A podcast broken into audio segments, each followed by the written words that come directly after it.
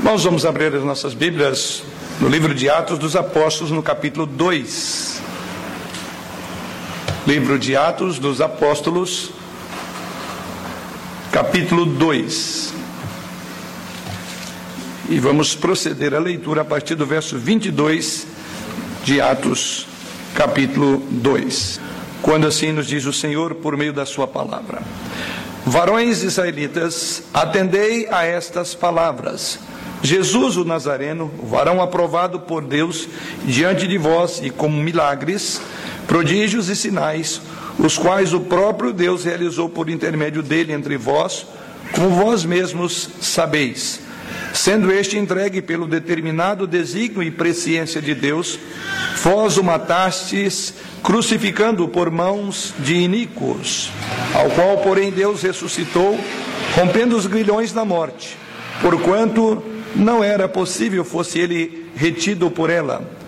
Porque a respeito dele, diz Davi, diante de mim via sempre o Senhor, porque está a minha alma, a minha direita, para que eu não seja abalado. Por isso se alegrou o meu coração e a minha língua exultou. Além disto, também a minha própria carne repousará em esperança. Porque não deixará a minha alma na morte, nem permitirás que o Deus Santo veja a corrupção. Fizeste-me conhecer os caminhos da vida, encher-me-ás de alegria na tua presença. Irmãos, seja-me permitido dizer-vos claramente a respeito do patriarca Davi, que ele morreu e foi sepultado, e o seu túmulo permanece entre nós até hoje.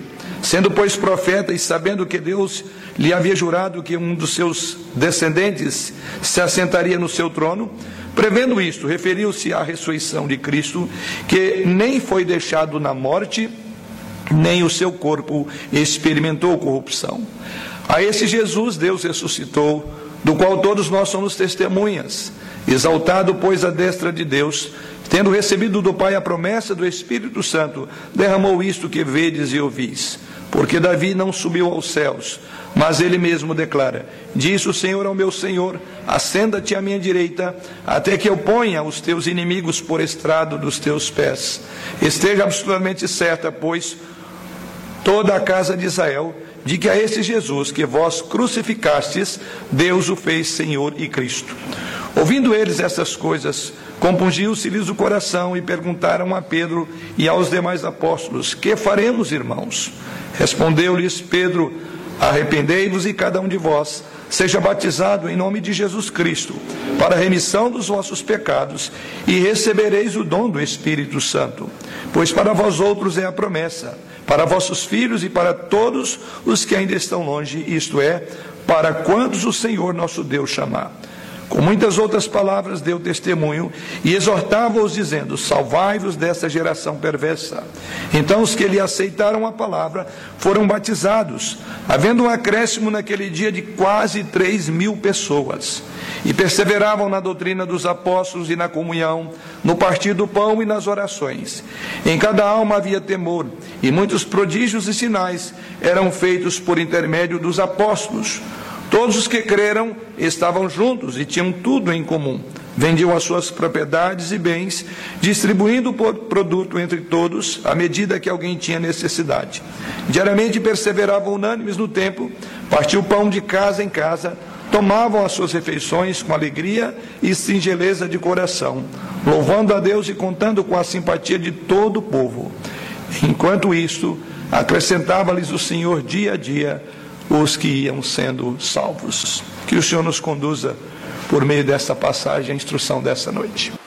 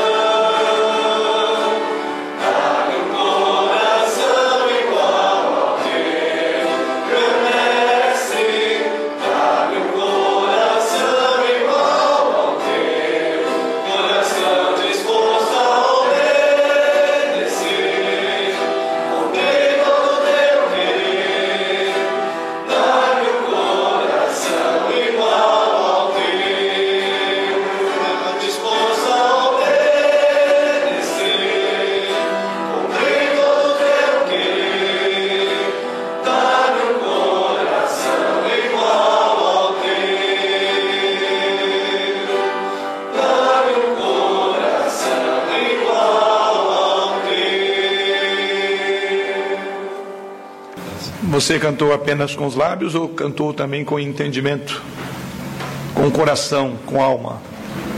A última expressão deste cântico é que o Senhor nos dê um coração igual ao dele. O coração de Deus pulsou em Jesus Cristo. Um coração voltado para realizar a vontade do Senhor. Um coração realmente disposto a obedecer. A mensagem dessa noite vai nos chamar exatamente a olharmos com os olhos de Jesus, a amarmos como Jesus amou. E nós vamos voltar os nossos olhos para a igreja primitiva, que eu diria que cumpriu, não de forma perfeita, porque ela era imperfeita, era pecadora, mas cumpriu de uma forma tão extraordinária que ainda continua sendo objeto dos nossos olhares, da nossa atenção, passagem como a que temos diante dos nossos olhos essa noite. Mas eu quero, primeiramente, dar uma rápida olhada com os irmãos no livro de Atos, de uma forma muito panorâmica, com os nossos olhos sobre uma igreja cujo padrão de Deus era a sua marca. Irmãos, conforme vemos, o dia de Pentecoste, o que antecede o texto que lemos aos irmãos é o Pentecoste. Isso acontece a partir do verso 1 do capítulo 2. Eu li a partir do verso 22. Mas todos nós sabemos que aquilo que aconteceu nos primeiros versos desse capítulo foi um dia incrível. Nesse dia o Espírito Santo foi dado à igreja do Senhor e a igreja nasceu ali, nesse contexto. A igreja que veio existir naquele dia foi um espetáculo a ser visto e contemplado por todas as igrejas que haveriam de sucedê-la, como a nossa no tempo presente. Era uma igreja atuando no poder do Espírito Santo era uma igreja em missão, era uma igreja levando o evangelho ao mundo perdido, era uma igreja entusiasmada com o seu Salvador, o Senhor dela, o Senhor Jesus Cristo. Sim, a igreja primitiva era uma igreja comprometida com a santidade. A igreja primitiva era uma igreja comprometida com a obediência à palavra de Deus. A igreja primitiva era uma igreja comprometida com a adoração. Era uma igreja odiada pelo mundo ao seu redor mas era firme diante de horríveis perseguições e calúnias e mortes. Era uma igreja que estava crescendo, porque Deus a acrescentava diariamente, conforme a parte final do texto cria os irmãos. Era uma igreja que desfrutava da presença e do poder extraordinário de Deus. A igreja descrita no livro de Atos era diferente de tudo aquilo que o mundo viu ou verá. a igreja moderna. A igreja moderna com a qual todos nós estamos familiarizados está muito longe do que era esta igreja. O texto de Atos, no capítulo 2, versos 44 a 46, Atos 4, de 32 a 37, você pode ver uma característica: era uma igreja unida. As pessoas verdadeiramente amavam elas estavam sendo perseguidas por sua fé, muitos estavam perdendo seus empregos, Outros eram forçados a sair de suas casas, brutalmente tirados por causa da perseguição. Muitos foram atingidos naquele contexto pela própria pobreza. As pessoas da igreja se uniam, vendiam seus bens e davam para atender as necessidades dos crentes mais carentes. E assim é resumido essa expressão da cumplicidade da igreja, da unidade da igreja, ao ponto de Atos capítulo 4, verso 32, dizer que eram um e o coração, um o coração e a alma da igreja. A igreja em Atos foi comprometida. Somos informados que eles diariamente perseveravam, verso 46. Eles estavam tão comprometidos com a sua adoração, tão comprometidos com o seu Salvador, que diz o texto que eles reuniam todos os dias para adorar e honrar a Jesus Cristo. Esses irmãos aqui não iam à igreja apenas no domingo, eles iam à igreja todos os dias. Mas a igreja em Atos também era poderosa. A igreja primitiva desfrutava do poder no meio deles. Eles viam pessoas salvas diariamente. Em Atos capítulo 2, verso 47, a testemunha de que houve conversões milagrosas, como esses primeiros 3 mil e um pouco à frente você verá mais 5 mil sendo salvos, trazidos pela graça de Deus, e o número se crescia. A tabuada que usava na época não era de adição, mas sim de multiplicação. Simplesmente multiplicavam 3 mil, depois 5 mil. Havia tanto poder espiritual na igreja que eles, é dito no texto de Atos 17,6, que eles viravam o mundo de cabeça para baixo. Sim, a igreja em Atos era uma igreja militante, porque eles levavam o evangelho a todos que ali encontravam. E por onde quer que passassem, eles literalmente estavam cumprindo Atos 1:8, recebendo o poder, seriam testemunhas em Jerusalém, Judeia, Samaria e aos confins da terra. Mas a igreja de Atos de Apóstolo era também temida. Embora fossem odiados por causa da palavra e do seu testemunho, eles também eram temidos, porque Atos 5, versículo 13 diz: Mas dos restantes ninguém ousava ajuntar-se a eles. O mundo à sua volta sabia que havia algo de diferente naquela igreja. Muitos temiam a igreja porque a presença de Deus era tão real. Em nossos dias, a igreja tem sido, lamentavelmente, uma mera sombra do que ela foi projetada para ser. A igreja moderna cresce em muitas características que não são as características da igreja primitiva. A igreja atual carece sim daquilo que havia na igreja primitiva. Num contraste com essa igreja descrita até aqui, citei alguns fatos que estão registrados no livro de Atos. O que é a igreja moderna? Ao contrário da igreja primitiva que estava unida, por outro lado, a igreja moderna está fraturada tem havido pouca cooperação em questões importantes da igreja do Senhor Jesus Cristo no mundo atual. A igreja moderna não está comprometida, porque a maioria das pessoas que a compõem, ou a maioria da nossa geração hoje, trata a igreja como se fosse algo dispensável. O compromisso deles para com a igreja está condicionado aos seus horários, às suas rotinas, às suas conveniências, aos seus caprichos. O capricho do momento. Não há compromisso real com a missão da igreja. Não há compromisso real com o culto da igreja. Não há compromisso real do alcance da igreja. Não há compromisso real com as necessidades da igreja de Jesus hoje. A igreja moderna também é impotente. Pessoas perdidas entram em nossas igrejas e há pouca ou nenhuma convicção. Em muitos casos, as pessoas nos bancos não são diferentes das pessoas perdidas no mundo ao seu redor.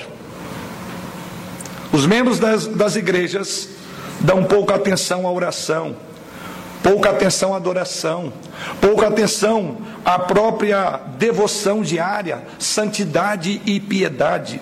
E como resultado, quando nos reunimos, as nossas reuniões, elas geralmente são sem vidas, são impotentes, carentes da presença e do poder manifesto de Jesus Cristo. Pessoas perdidas entram em nossas igrejas e não veem diferença entre elas e nós. A igreja hoje está fazendo tudo ao seu alcance para se tornar uma igreja mais atraente no mundo atual, reduzindo assim os seus padrões, diluindo assim os seus sermões, adotando um estilo de música mais moderno, e fazendo tudo possível para tornar a igreja mais atraente para o mundo lá fora. Não deveria ser assim, irmãos. Quando o mundo entra na igreja, eles devem sentir como se estivessem entrando no mundo alienígena.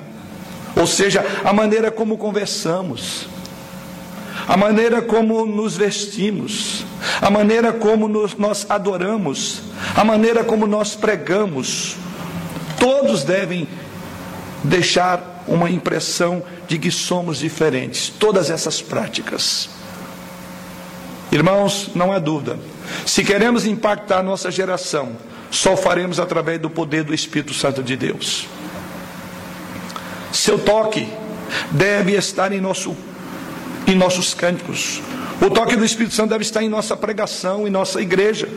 Precisamos do poder divino se queremos fazer diferença nos dias atuais. Sem o poder de Deus estamos mortos e somos inúteis. E poderíamos até dizer que somos tão inúteis quanto a mais liberal da igreja contemporânea.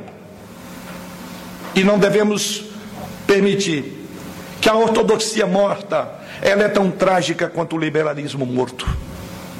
A ortodoxia morta é tão trágica quanto o liberalismo morto. A nossa igreja chama-se Igreja Presbiteriana Conservadora, ela é ortodoxa.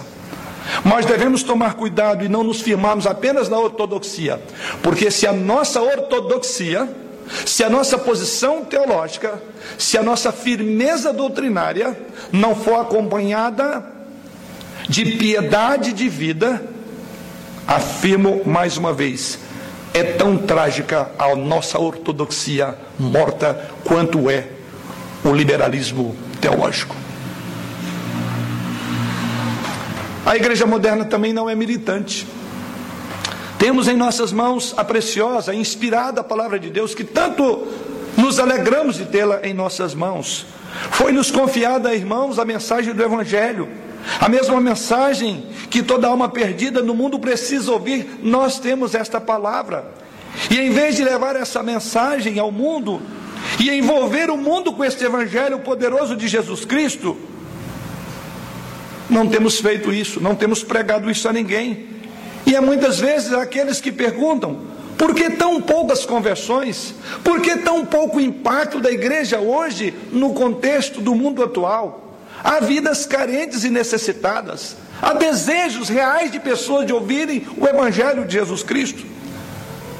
Sim, a igreja moderna não é militante, a propósito, falando de militância ou de militante, eu posso citar aos irmãos um movimento, um dos movimentos mais militantes hoje é o movimento homossexual.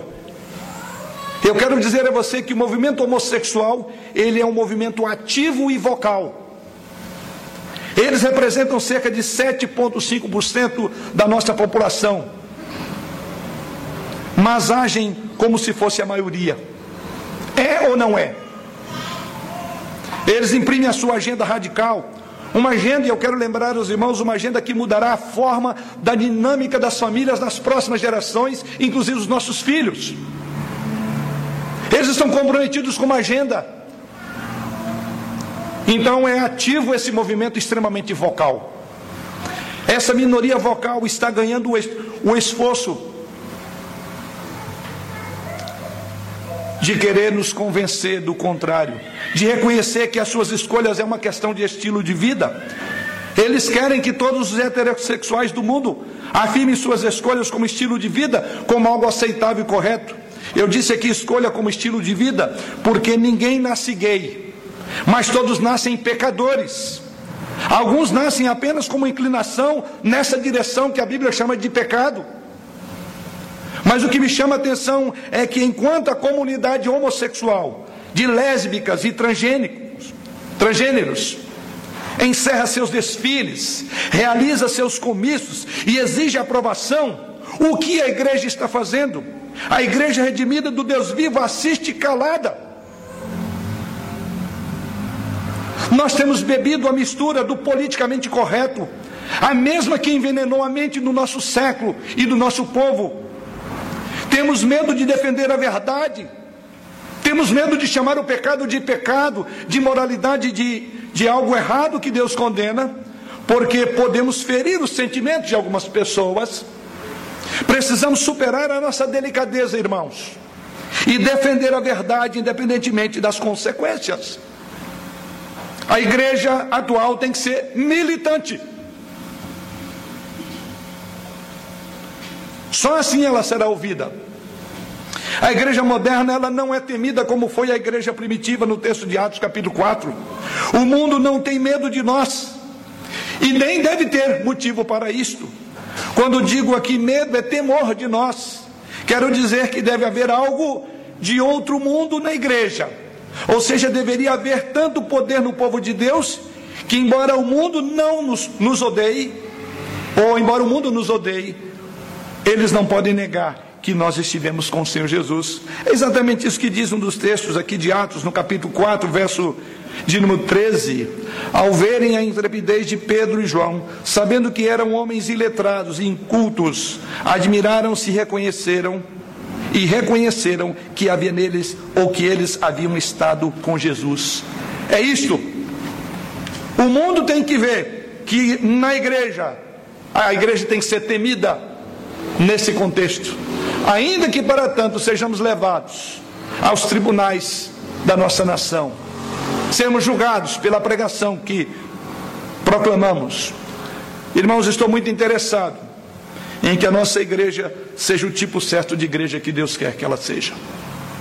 Eu estou interessado em ter o tipo de igreja o mais próximo possível da igreja que é descrita no texto, o mais próximo possível da igreja que foi que Deus fundou há mais de dois mil anos atrás. Eu estou interessado que a nossa igreja seja igual à igreja primitiva. Mas para entendermos o tipo de igreja que era, basta você então olhar para as páginas de Atos. Particularmente eu convido você esta noite para olhar para o texto que lemos e do qual vamos meditar nessa noite. Então, para entender o tipo de igreja que a igreja primitiva era, só olharmos para os versículos lidos nessa noite. Essa passagem revela o padrão de Deus para a sua igreja, para a igreja dele. E é o tema desta noite. O padrão de Deus para a sua igreja. Vamos orar.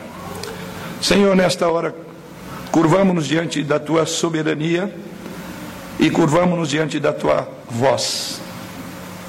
E assim como no passado, nós a uma só voz dizemos: Senhor, fala, enquanto nós, teus servos, vamos ouvir. E mais do que ouvir, queremos sair daqui impactados e desafiados a uma mudança naquilo que precisa ser mudado uma transformação naquilo que precisa ser transformado em nossas vidas e uma atitude naquilo que precisa ser tomado. Ajude-nos, pois, nessa tarefa desta noite. Em Jesus oramos. Amém. Qual o padrão de Deus para a sua igreja? Primeiro, a sua igreja precisa, ou melhor, a igreja prega a mensagem certa. A primeira coisa do padrão da igreja de Deus que encontramos no texto lido é exatamente que a sua igreja pregava a mensagem certa.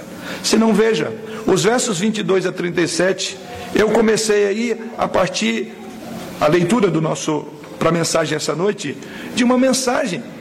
Mensagem essa que resultou, conforme os irmãos podem perceber, no verso de número 37, que as pessoas fizeram uma indagação: Que faremos, irmãos? Quer dizer, diante de verdades tão extraordinárias expostas por Pedro, eles foram chamados ou incomodados a tomar uma atitude. E a pergunta é: o que faremos? E o resultado deste sermão, conforme os irmãos podem observar, está no final do verso de número 41. Naquele dia, quase 3 mil pessoas foram acrescentadas à igreja. E por quê? Porque a igreja do Senhor prega a mensagem certa. Aqui Pedro está pregando uma mensagem certa, e o resultado foi de 3 mil almas se convertendo. E o que, que é essa mensagem de certa? Primeiro, grave aí, nos versos 22 a 37, é a mensagem de Pedro está concentrada numa pessoa, no cabeça da igreja, a mensagem que a igreja pregava dizia a respeito sobre o Salvador, falava sobre Jesus Cristo. Essa mensagem afirmava aí que Jesus Cristo é o Deus em carne, é o Nazareno, conforme diz o texto, ou que veio de Nazaré, verso de número 22. A mesma afirmação que é feita no introdução do Evangelho de João, que o Verbo se fez carne, João 1, verso 14, e habitou entre nós. A mensagem de Pedro aqui era uma mensagem que falava da crucificação e da sua ressurreição, versos 23 a 32. A igreja que Deus fundou, então, ela prega a mensagem que exalta Jesus, prega a mensagem que proclama a morte e ressurreição de Jesus Cristo às pessoas perdidas. Observe nos dias atuais aonde é que Jesus Cristo está nos púlpitos. O que se ouve falar de Jesus com base nas pregações gerais das igrejas? Jesus é o cerne, é o centro da pregação. E o que vemos aqui é que a igreja de Deus, ela prega a mensagem certa, e mensagem certa começa sobre o senhorio de Jesus sobre nós. Mas há algo mais. O verso 23 e 36 fala de outra coisa importante que a mensagem deve conter. E o que vemos nos versos 23 e o verso 33, observemos aí, No verso 23, sendo este entregue pelo determinado desígnio e presciência de Deus, vós o matastes, crucificando por mãos de iníquos. Verso de número 26. Por isso se alegrou o meu coração e a minha alma, minha língua exultou, além disso também a minha própria carne repousará em esperança. Observe que aqui o texto é muito claro em dizer que Pedro colocou o dedo, por assim dizer, na ferida. Vocês mataram, vocês são pecadores.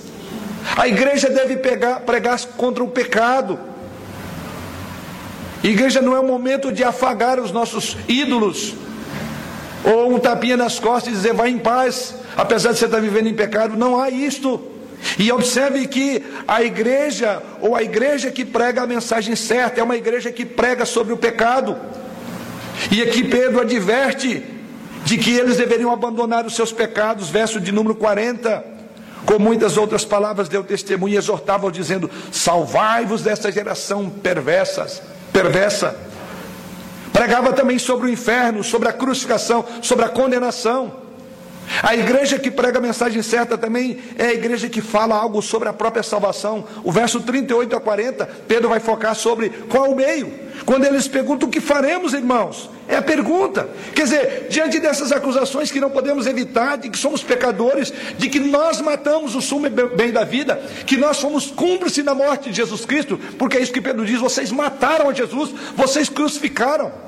É a mensagem para mim e para você. O meu e o seu pecado matou Jesus. Nós somos criminosos de Cristo, nós matamos Cristo por causa do nosso pecado. Então eles perguntam o que faremos diante disso. Mas a igreja que prega a mensagem certa é a igreja que prega além do pecado, da condenação. Ela prega que há salvação. É isso que Pedro diz. Tanto é que ele diz no verso de número 38: Respondeu-lhe Pedro: Arrependei-vos e cada um de vós seja batizado em nome de Jesus Cristo para remissão dos vossos pecados. É a mensagem completa. Você é culpado tanto quanto é condenado. Mas para a tua culpa e para a tua condenação há um caminho. Arrependa-te, volte-se para o Senhor, creia no Senhor Jesus Cristo. E é exatamente isso que Pedro disse. Porque a igreja pregava a mensagem certa e a mensagem certa fala sobre salvação. Mas há um último ponto ainda nessa área que a igreja do Senhor Jesus prega a mensagem certa, porque ela diz sobre algo, sobre a soberania de Deus, de que Deus é soberano sobre todas as coisas. Veja o verso de número 29, 39. Pois para vós outros é a promessa, para os vossos filhos e para todos os que ainda estão longe, isto é, para quantos o Senhor nosso Deus chamar. Pedro diz: olha, isso aqui é para todos quando Deus chamar. E está dizendo: Deus é soberano para chamar pessoas para si, para transformar pessoas. Que de toda aquela multidão, diz que 3 mil foram chamados. Fala então da soberania de Deus. Então temos aqui a primeira marca, o primeiro padrão para a igreja de Deus nessa época era o padrão de que a sua igreja pregava a mensagem certa. Mas aqui um outro padrão da igreja que vemos a partir dos versos 37 ou 40 e 41, é que em segundo lugar, a sua igreja também é composta por pessoas certas. Além da igreja pregar a mensagem certa, a igreja que é o padrão divino, ela também é composta por pessoas certas. No verso 37 nós lemos: Ouvindo eles essas coisas, compungiu-se-lhes o coração e perguntaram a Pedro e aos demais apóstolos: Que faremos, irmãos? Verso 40 e 41, com muitas outras palavras deu testemunho e exortava-os, dizendo: Salvai-vos dessa geração perversa. Então os que lhe aceitaram a palavra foram batizados, havendo um acréscimo naquele dia de quase 3 mil pessoas. Uma igreja que é composta de pessoas certas, ela tem os seus membros salvos. Essa igreja é composta de pessoas que tiveram uma experiência com o Senhor Jesus, que todos nós conhecemos, chamada de novo nascimento.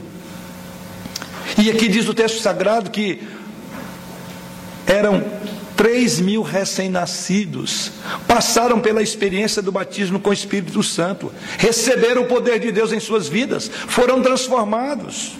Sim, a tendência na igreja moderna é de enchê-la de joio a qualquer custo. A questão é número. E é por isso que muitas igrejas não têm princípio de governo, que não tem disciplina, que não tem uma, uma maneira para entrar. Simplesmente você chega num dia, no outro você já é membro dela. Porque elas estão muito mais preocupadas com seus caixas.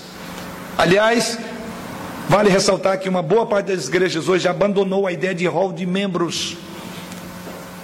Porque a tendência da igreja moderna é enchê-la de joio a qualquer custo.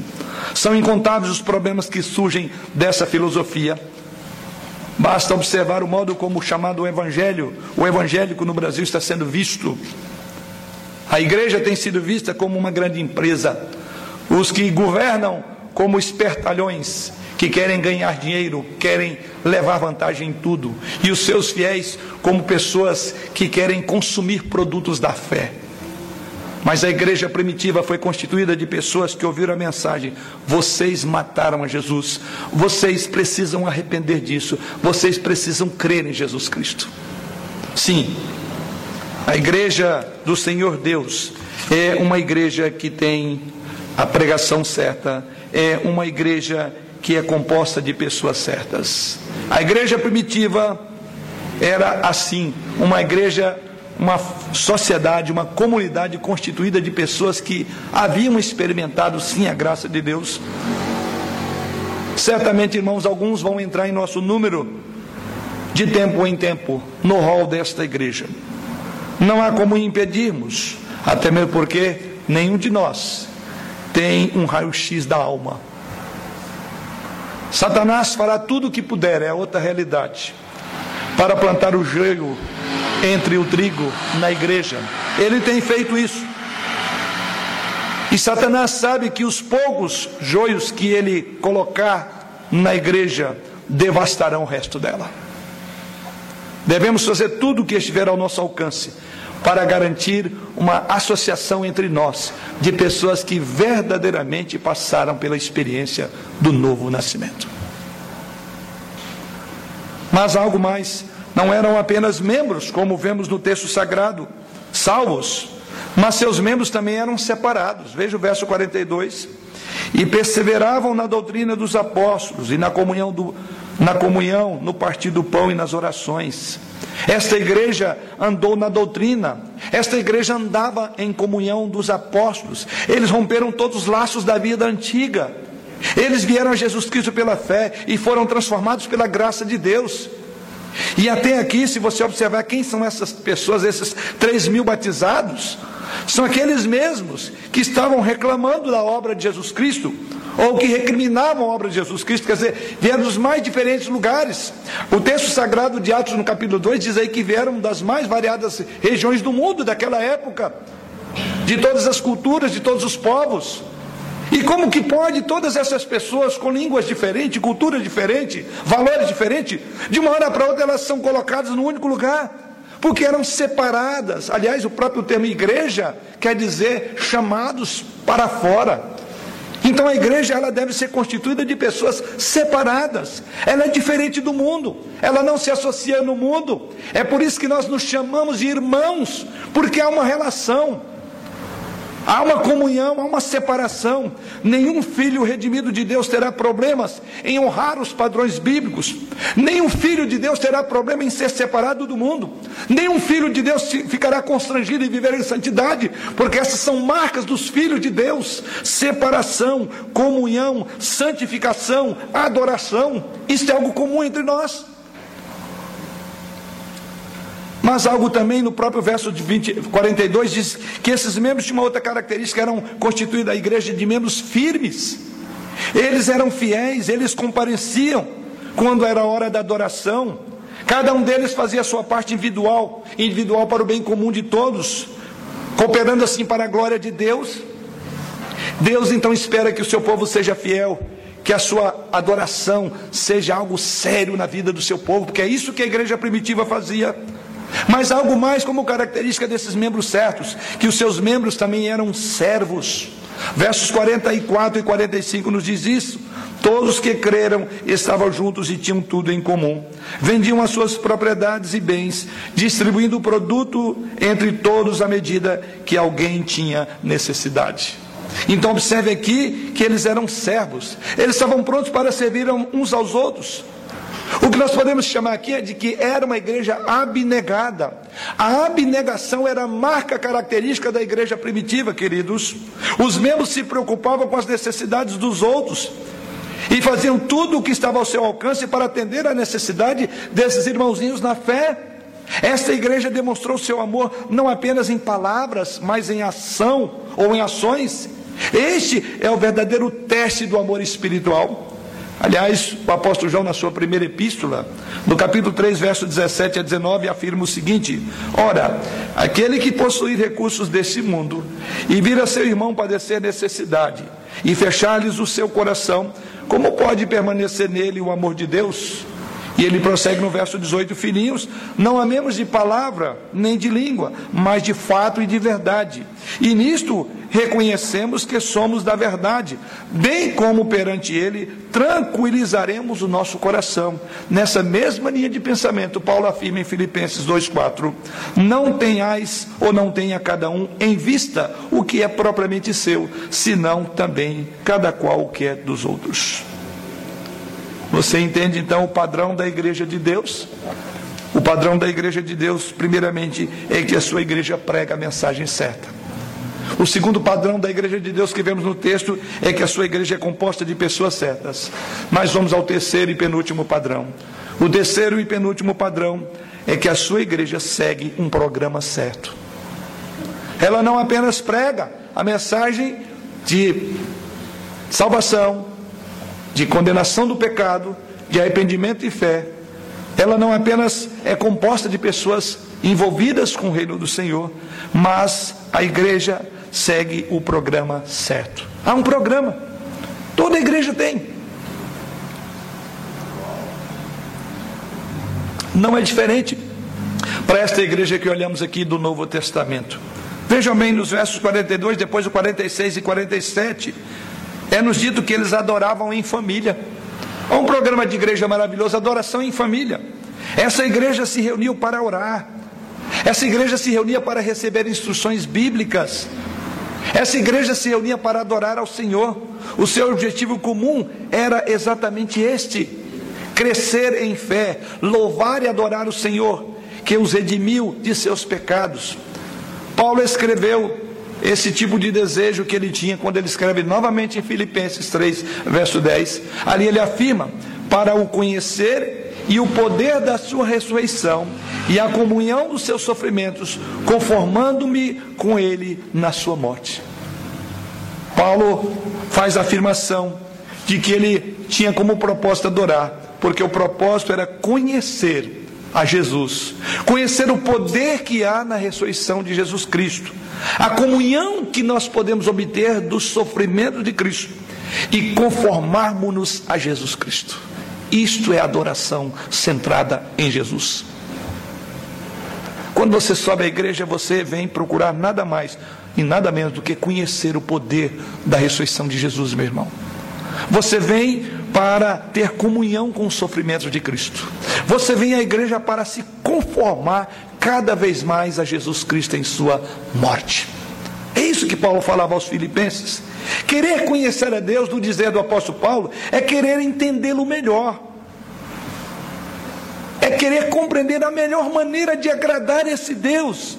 É agir com base então nesse conhecimento, curvar-nos humildemente em adoração e dizer, Senhor, como nós reverenciamos o Senhor. Como é maravilhoso conhecer a tua pessoa bendita, como é prazeroso estar na tua casa. Aliás, a afirmação do salmista no Salmo 135, não há nada mais amável no dizer desse salmo do que os santos de Deus se reunirem em unidade para adorar o seu redentor. E assim o salmista expressa nos versos 1 a 3 do Salmo 135. Aleluia! Louvai o nome do Senhor, louvai os servos do Senhor, vós que assistis na casa do Senhor, nos atos da casa do nosso Deus, louvai ao Senhor, porque o Senhor é bom, cantai louvores ao seu nome, porque é agradável. Observe, Todo foco de louvor, de adoração é o Senhor. E é exatamente isso que a igreja fazia. Ela tinha um programa certo, o programa era louvar, era engrandecer o Senhor. Nessa mesma linha de pensamento, o Salmo 22, verso 3 diz lá: Contudo, tu és santo, entronizado entre os louvores de Israel. Como é maravilhoso quando nós podemos entoar e ter esse pensamento: quão grande e maravilhoso é o nosso Deus. Ele é extremamente santo e é entronizado entre os louvores de Israel. Isso é adoração bíblica, irmãos. Isso é prazer na alma quando chegamos à casa do Senhor, porque é algo muito maior. Algo muito mais importante do que as nossas preocupações diárias, quando nós subimos para estar diante do Senhor. O autor da Casa Hebreus afirma em Hebreus 13, 15: Por meio de Jesus Cristo, pois, ofereçamos a Deus sempre sacrifício de louvor, que é fruto de lábios que confessa o seu nome. É isso que conduz você a vir à igreja. Quando você vem para a igreja, você vem nessa expectativa de que algo extraordinário Deus fará, de que você contemplará o Senhor na beleza da sua santidade, que você estará diante daquele que é entronizado nos louvores de Israel, daquele que é três vezes santos, santo, daquele diante de quem todo joelho tem que se dobrar um dia. Você vem com essa expectativa de culto a Deus. Então você vem na direção do Espírito Santo.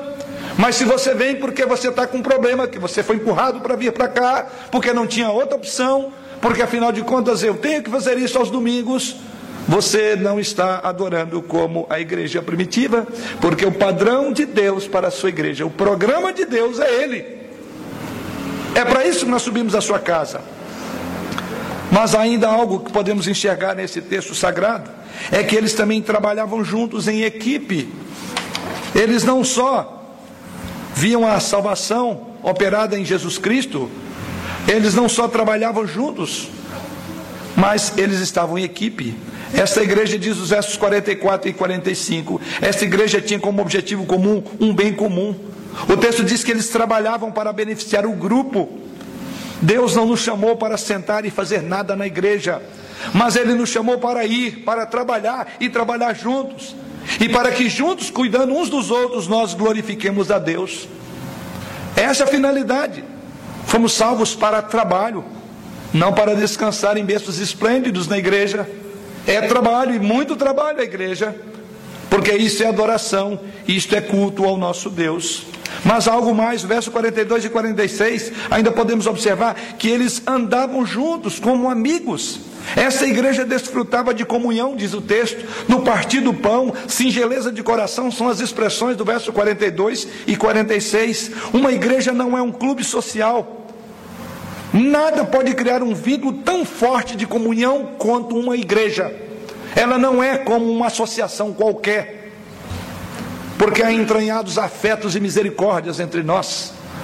Nós somos unidos muito mais por, do que por interesse básico comum. Nós somos unidos por sangue. Há um sangue que corre em todos nós. Há um sangue que foi derramado para me unir a você, chama sangue de Jesus Cristo. Então andar juntos, como amigos. Poucas coisas contribuem para a unidade da igreja, como os membros se unirem para servir ao Senhor em suas famílias. Estamos no meio do tempo Estamos servindo o mesmo Mestre, estamos indo para o mesmo céu. Certamente podemos caminhar junto até que essa jornada se encerre. Filipenses 2, 1, 27. O apóstolo Paulo faz a seguinte afirmação: Vivei acima de tudo por modo digno do Evangelho de Cristo, para que, ou indo ver-vos, ou estando ausente, ouça no tocante a vós outros que estáis firmes em um só Espírito, como uma só alma, lutando juntos pela fé evangélica. Juntos, amigos. É o único lugar que nós podemos encontrar isso, de todas as sociedades, de todos os grupos sociais. O único lugar onde podemos chamar de amigos e irmãos é a igreja. Esse é o padrão de Deus para a igreja verdadeira. Mas eles também testemunhavam juntos.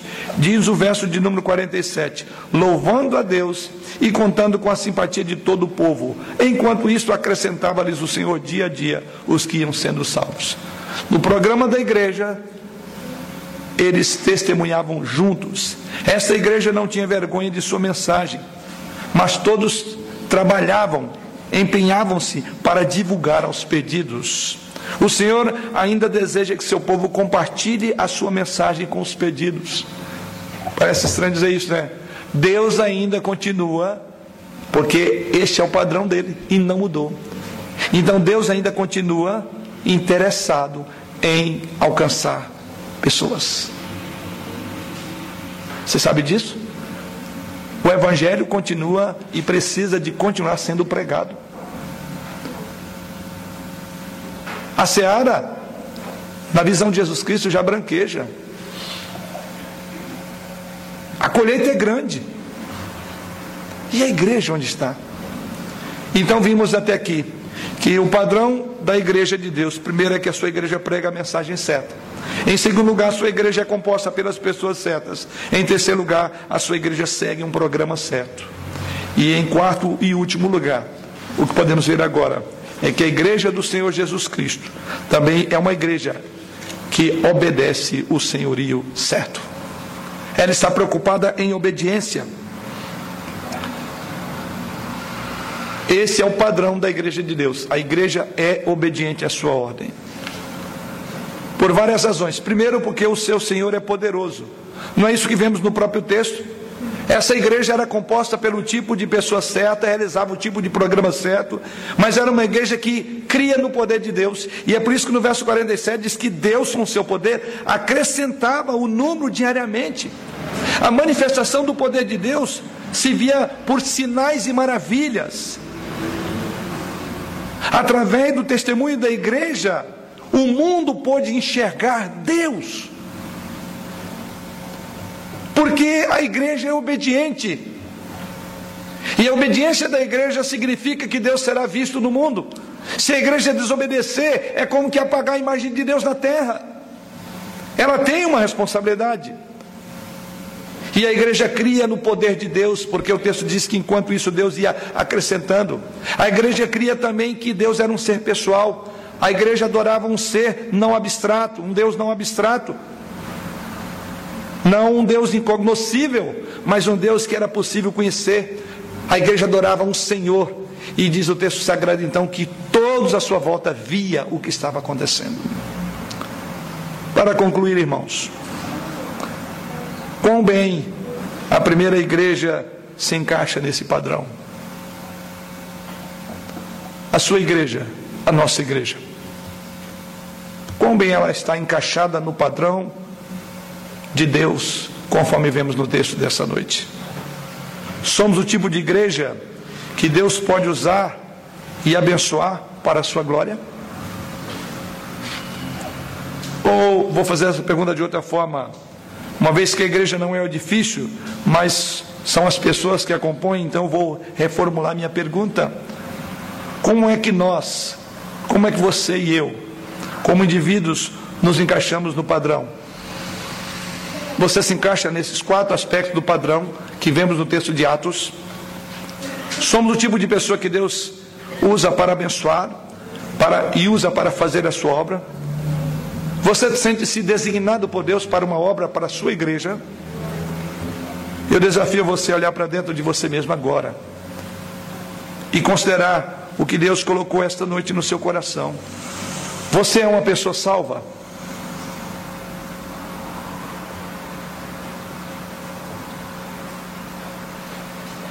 Você, membro dessa igreja, é uma pessoa salva.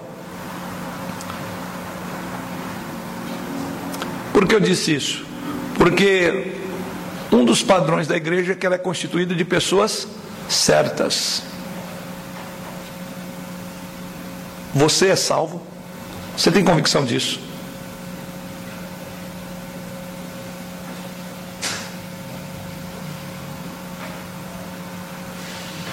Se não, Venha Jesus Cristo agora. Dobre o seu coração diante dele.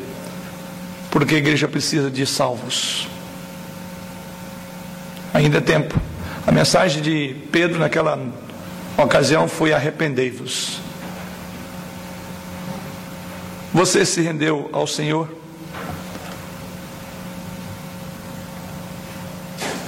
Se não, vem entregue tudo a Ele agora, nesta noite.